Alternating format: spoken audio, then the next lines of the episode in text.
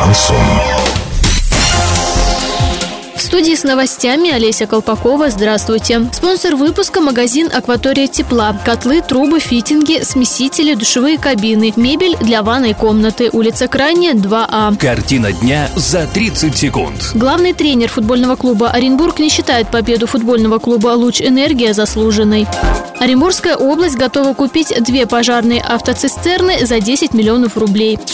Подробнее обо всем. Подробнее обо всем. Главный тренер футбольного клуба «Оренбург» Владимир Федотов во время пресс-конференции заявил, что не считает победу футбольного клуба «Луч Энергия» заслуженной. По словам главного тренера, в игре оренбургской команды был ряд острых моментов, когда игроки могли забить гол. Однако игра продолжалась до ошибки, которую совершили не футболисты, а судейская бригада. Несмотря на это поражение, футбольный клуб «Оренбург» остался на втором месте. Сейчас в активе команды 57 очков после после 27 матчей.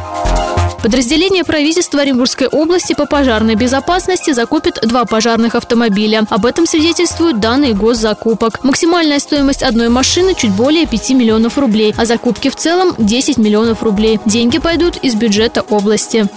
Доллар 56.80, евро 70.53. Сообщайте нам важные новости по телефону Ворске 30 30 56. Подробности, фото и видео доступны на сайте урал56.ру. Напомню, спонсор выпуска – магазин «Акватория тепла». Олеся Колпакова, радио «Шансон Ворске».